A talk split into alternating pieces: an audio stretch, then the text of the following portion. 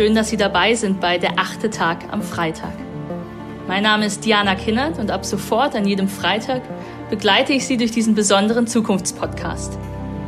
Der achte Tag hat mich seit seiner Gründung zu Beginn der Pandemie mitgerissen. Visionäre und Architekten der Zukunft denken die Welt weiter.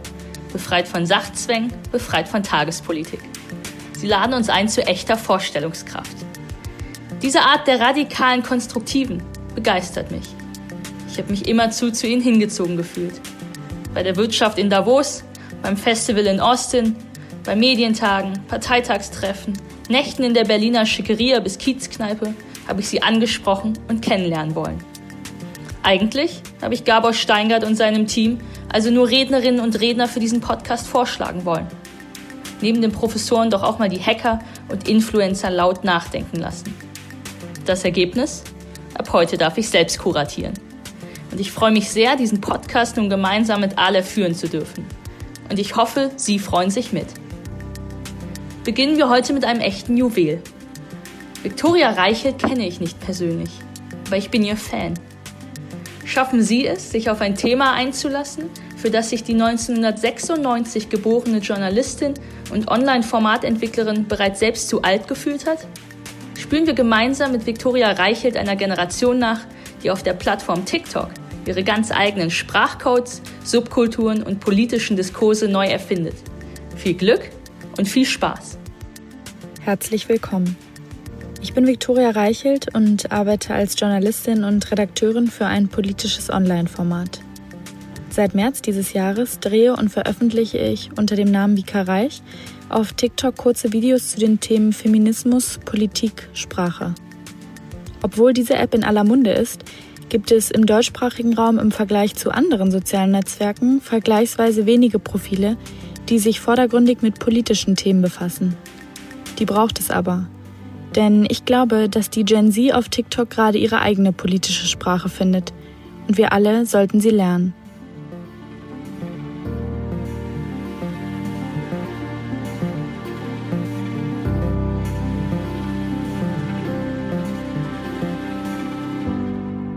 Als irgendwann im März dieses Jahres die Pandemie erklärt wurde und es auf einmal sehr viel Zeit zu Hause zu verbringen gab, habe ich mir TikTok heruntergeladen.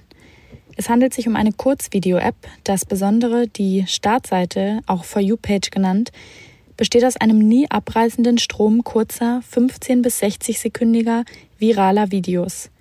Dass einem die auch immer gefallen, dafür sorgt bereits nach kurzer Zeit der sehr gut funktionierende Algorithmus. Hierbei ist übrigens ganz egal, ob man den ErstellerInnen dieser Videos bereits folgt. Und das ist der größte Unterschied, den TikTok zu anderen sozialen Netzwerken bietet. Zwar lernt der Algorithmus schnell, welche Themen für den Nutzer oder die Nutzerin interessant sind, weil sich der Content, den man sieht, aber vor allem aus Leuten zusammensetzt, denen man nicht folgt, bleibt die Bubble, in der man sich bewegt, trotzdem offen und erreichbar. Ich war also bored in the house. Wenn Ihnen diese Songzeile etwas sagt, dann haben Sie sich die App wahrscheinlich zum gleichen Zeitpunkt wie ich heruntergeladen. Swipe um Swipe wurde ich ins nächste gut kuratierte Video gerissen.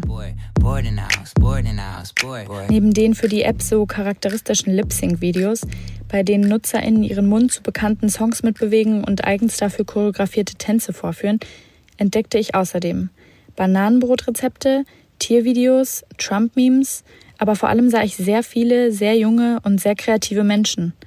Und doch verstand ich erstmal gar nicht so viel. Die Machart der Videos war neu. Schnell produziert, noch in der App hastig mit einigen Textblöcken versehen, zack, gepostet. Viele der Videos funktionieren über trendige Songs, zu denen NutzerInnen kleine Sketche nachspielen. Manche NutzerInnen sprechen ganz frei in die Kamera.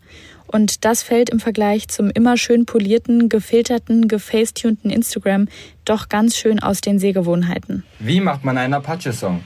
Schritt Nummer 1. Wir brauchen auf jeden Fall so einen geilen 80s-Beat. Schritt Nummer 2, ab ins Studio. Mama sagt, ich muss kommen. Und jetzt macht ihr die Apache-Effekte an. Kurze Kleinigkeit kochen und ich düse wieder zu sehr. Trinke mal und der Tank ist leer. Geh eine Runde zur Bar. Tipico schon Fahrrad und Einsatz wieder mal minimal. Der Witz, die Sprache, die Subkulturen, der Style, die popkulturellen Referenzen, E-Boys, Alt, TikTok, what the fuck. Ich fühlte mich zum ersten Mal in meinem Leben ganz schön alt. Ich bin 1996 geboren und wenn man sich die gängigen Definitionen der Generation Y und der darauf folgenden Generation Z anguckt, die die Hauptzielgruppe von TikTok ausmacht, sitze ich mit diesem Geburtsjahr genau zwischen den Stühlen.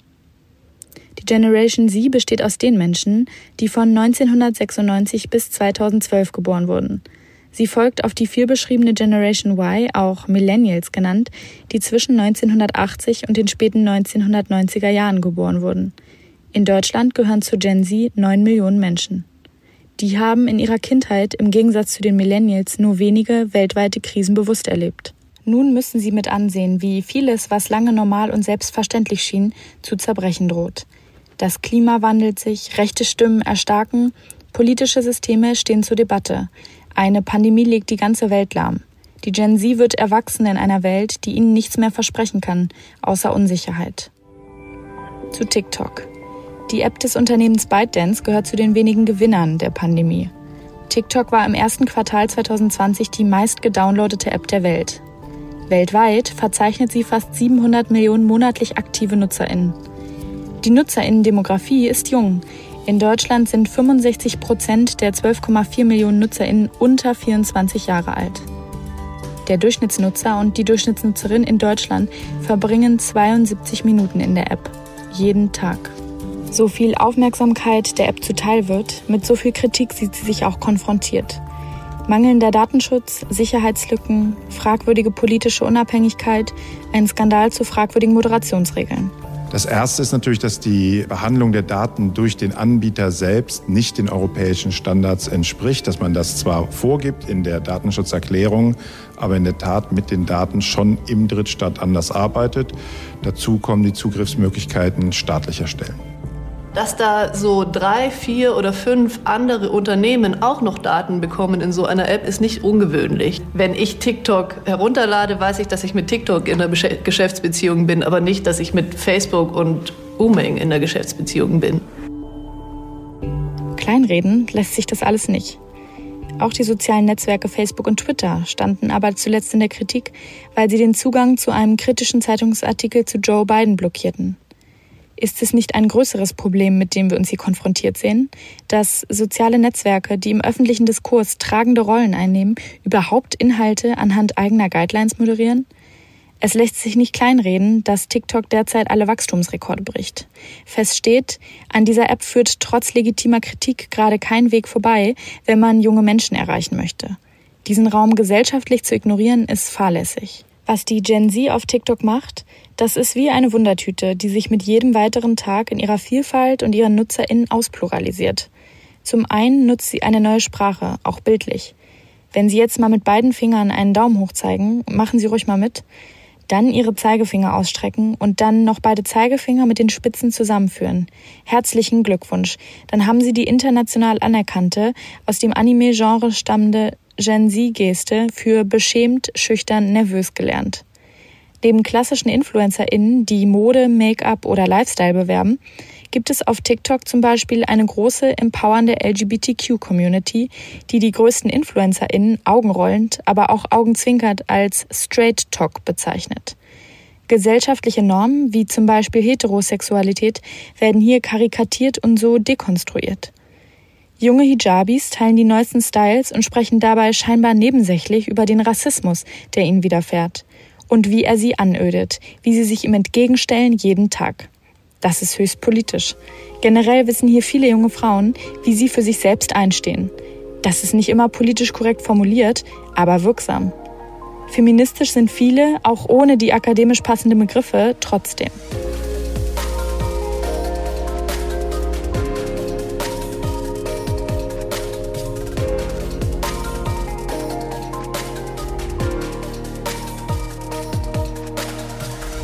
Dann finden sich da die coolen E-Boys mit schwarz gefärbten Haaren und lackierten Fingernägeln. Ein 2020 Mischmasch aus Skaterboy und Emo, die als neue, junge Subkultur ganz nebenbei das gängige Bild von Männlichkeit aushebeln. Dass Jungs Kajal tragen, muss hier nicht extra thematisiert werden, weil es normal geworden ist oder zumindest normaler. Die Menschen, die einem hier beim Swipen begegnen, sind nicht immer die klassischen, oft zitierten Fridays for Future Kids. Greta Thunberg ist hier die Ikone einiger, aber nicht aller. Die Vorbilder auf TikTok sind diverser. Das Thema soziale Gerechtigkeit ist etwas, das mir dort immer wieder begegnet. Auch die Black Lives Matter Bewegung hat auf TikTok große Kreise gezogen. Struktureller Rassismus wird in diesem Atemzug in seinen vielen Dimensionen adressiert. Ein Beispiel dafür ist der Trend What would I have looked like in the 50s? Zu Deutsch, wie hätte ich in den 50ern ausgesehen? UserInnen, zuerst im modernen Outfit, sind durch einen Sprung und einen schnellen Schnitt im Video auf einmal im Retro-Outfit zu sehen. Dass die gesellschaftliche Repräsentation zu diesem Zeitpunkt aber vor allem ein Privileg des Weißseins war, zeigen schwarze UserInnen damit, wie sie auf diesen Trend antworten. Sie tragen in ihren Videos nach dem Schnitt nicht einfach ein 50er-Jahre-Outfit, sondern sind plötzlich ganz aus dem Video verschwunden.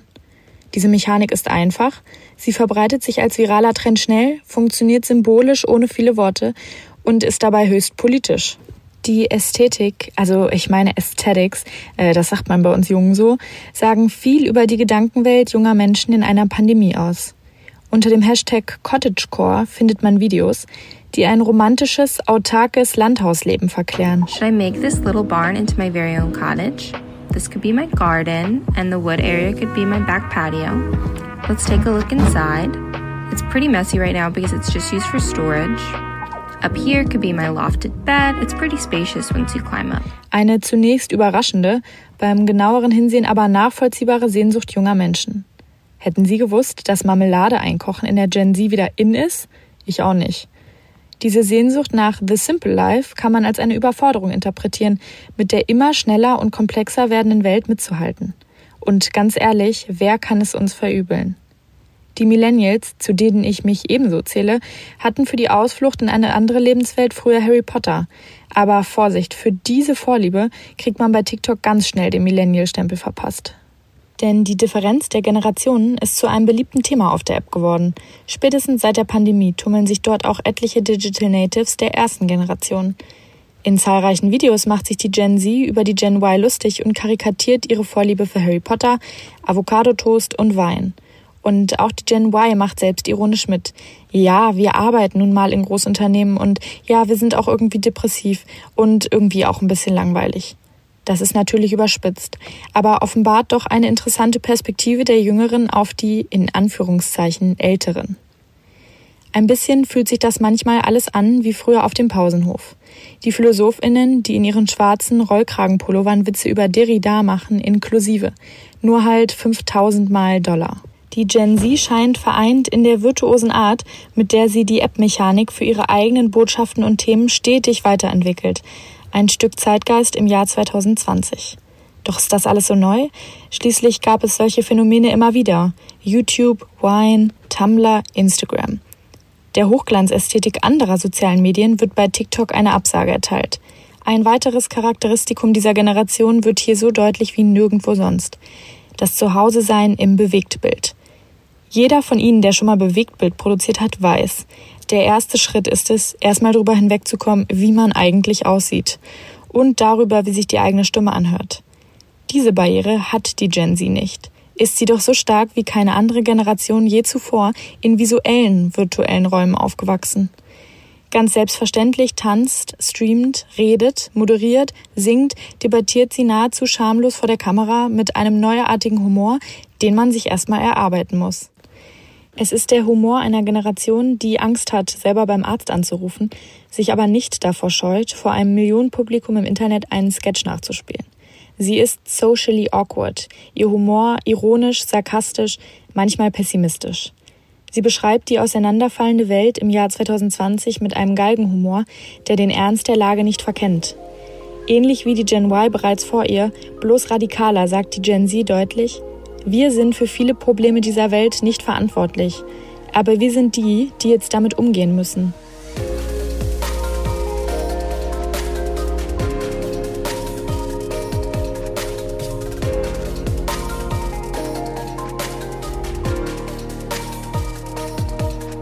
Ich glaube, dass meine Kinder im Geschichtsunterricht, wenn sie das Jahr 2020 behandeln, keine Karikaturen, sondern TikToks analysieren werden – Eine Generation, die, solange sie nicht bei der Fridays for Future Demo mitläuft, als apathisch ins Handy starrend beschrieben wird, ist vielleicht einfach apathisch gegenüber einer Welt, die für sie so nicht mehr lange funktioniert. Natürlich ist meine Wahrnehmung der TikTok Gen Z aufgrund des Algorithmus ein Ausschnitt. Aber ein bisschen Hoffnung macht der eben doch. TikTok ist eine App. Der Raum, den sie schafft und den die Gen Z sich nimmt, ist digital. Doch nie waren sich das Digitale und das Reale so nah wie jetzt in der Pandemie, in der wir alle, jung oder älter, unsere Freundinnen am Freitagabend nicht in einer Bar treffen, sondern vielleicht bei Zoom. Der virtuelle Raum ist fester Bestandteil der Realität. Dass auch TikTok sehr real wird, lässt sich vielleicht am besten an der missglückten Trump-Wahlkampfveranstaltung im Juni beschreiben, für die zahlreiche TikTok-NutzerInnen Tickets kauften, um dann einfach nicht hinzugehen. Die US-Amerikanerin Mary Jo Laub rief dazu auf. Das Video wurde mehr als 700.000 Mal angesehen und geteilt. Einige Ränge blieben so am 19. Juni in Tulsa leer. Auch in Deutschland bewegen sich immer mehr junge Menschen auf dieser Plattform. Das haben einige politische AkteurInnen bereits verstanden. Das Bundesgesundheitsministerium ist zum Beispiel da. Auf meiner For You-Page hat mir schon Gesundheitsminister Jens Spahn die Corona-Warn-App erklärt. Der SPD-Ortsverein Perlach-Waldbach hat den ersten TikTok-Kanal der SPD gestartet. Der FDP-Politiker Thomas Sattelberger hat auf TikTok mittlerweile über 75.000 Follower.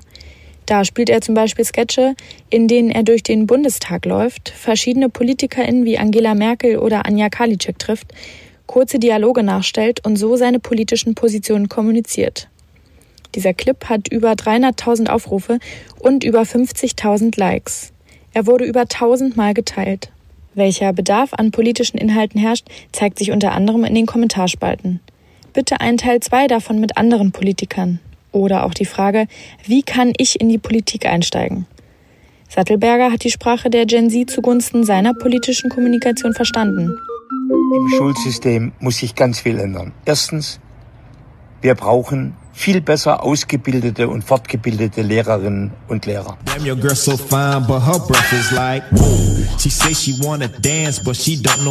Bundeskanzlerin Merkel kann ich leider nicht sagen, sie soll Shisha machen. Seine Parteizugehörigkeit macht er dabei transparent, was für den gesunden demokratischen Diskurs eine Grundvoraussetzung ist. Zu einer grundlegenden Meinungsbildung gehören aber auch unbedingt neutrale journalistische Angebote. Dass hier ebenfalls Nachfrage herrscht, zeigen die fast 700.000 AbonnentInnen des Tagesschau TikTok-Kanals. Ich behaupte nicht, dass das Sehen von 15 Sekunden eine dezidierte politische Grundbildung ersetzt. Sie können aber Lust machen auf mehr.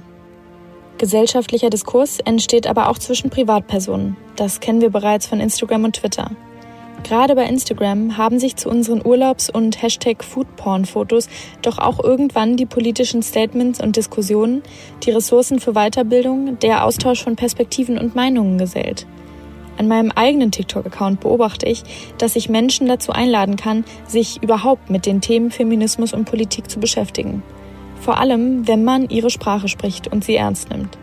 Ich kann mir gut vorstellen, dass sich auch Privatpersonen bei TikTok zunehmend politisch äußern werden. Diese Stimmen, gerade von Menschen, die älter sind als 24 und andere Perspektiven auf Themen einbringen, vermisse ich dort aktuell noch. Alle sozialen Netzwerke sind kritikwürdig. Ihnen täten bessere Regularien für das, was wahr ist und was falsch ist, gut. Kleinreden lässt sich TikTok in seiner Relevanz und Omnipräsenz gerade für junge Menschen aber nicht mehr. Um zu verstehen, was die Jüngsten in diesen Zeiten beschäftigt, kann ein Blick in diese App aufschlussreich sein und zeigen, was die Gen Z für Fragen stellt und von wem sie dafür Antworten verlangt. In ihrer ganz eigenen Bildsprache und Tonalität. Wer sie lernt und richtig einsetzt, der überlässt diesen virtuellen Schulhof nicht der Instrumentalisierung derer, die sich im aktuellen politischen Diskurs undemokratisch äußern. Alles Gute und vielleicht sehen wir uns ja bald auf TikTok. Mitgekommen? Ich auch nicht immer. Aber hören wir gut und gerne auch zweimal hin. Denn Lernen ist wichtiger als Wissen. Mich fasziniert, einer Jugend nahe kommen zu können, die nicht immer intuitiv anständig ist und die absolute Konformität lebt, sondern der Überforderung und der Resignation Ausdruck verleiht, die sie, wenn wir mal ehrlich sind, angesichts der Welt und ihres Zustandes auch einmal überkommen muss. Doch wer sich in die tiefen TikToks wagt, der wird auch sehen, Punk's not dead. Mit Galgenhumor, Grenzübertritt und Genie reift eine Generation heran, die mindestens mich und meine Millennials einschüchtern wird. Sehen wir diese Generation und sehen wir uns doch auf TikTok. Und ich sage herzlichen Dank an Viktoria Reichelt und herzlichen Dank an Sie. Bleiben Sie gesund und bis zum nächsten Freitag.